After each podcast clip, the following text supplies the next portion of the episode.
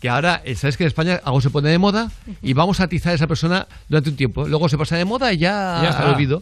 Ahora dice la ex suegra que Miguel Bosé le dio de comer comida de gato. Exacto, la- no, no a ella, sino a un familiar. Un familiar. Esto, claro, lo explica, es la madre de Nacho Palau, que Qué bueno. recordemos que además ella ha explicado que si va a la tele es por una cosa económica, porque tanto Nacho Palau, los niños como ella necesitan dinero, así que directamente dice que es por un tema económico. Y ella explicó en la entrevista previa que Miguel Bosé había dado de comer mm, comida de gato a un familiar. Y como le daba cosa contarlo, junto a Jorge Javier lo explican en forma de cuento. Atención, muy surrealista.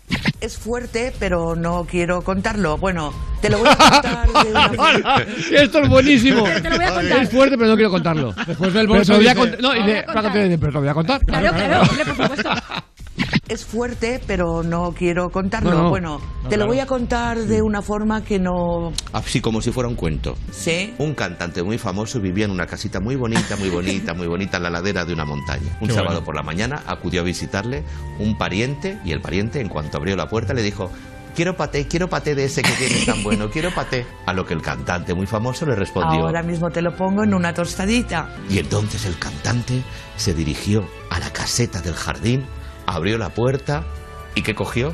Una latita de pate de gato. Cogió una patita de paté de ¿Una gato. latita? Una latita de paté de gato, untó la tostada y se la entregó a su familiar. Y el familiar se lo comió. Sí, muy rico. ¿Y que decía el familiar? Que estaba bueno. Pero tú esto cómo lo sabes. Porque lo he vivido. No me lo ha contado nadie.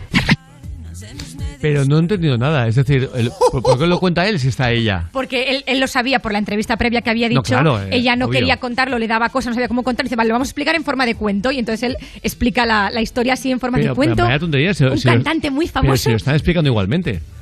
Es decir, es que no entiendo que la señora diga, uy, uy, no, no quiero contar esto, no quiero contar esto, ¿eh? Eh, pero lo- se lo ha explicado antes a todo el equipo. Claro, lo ha Y- explicado antes a y, luego producción. él lo está contando y ella, y ella participa. Pues ya Claro. que lo cuenta ella directamente. Sí, sí, yo también pensé lo mismo. Pensé, no lo podemos explicar sin que sea forma de cuento y explicarlo más interesante, pero no, no sé, no se atrevió, no lo sé. Menuda friquez todo. Totalmente. Sí, ¿eh? De, de verdad. Pe- Pero eh. ¿y el dato de que le he dado de comer mm, comida de gato a un- Oye, a un familiar? Estoy flipado porque estoy viendo que en el debate de más eh, de la campaña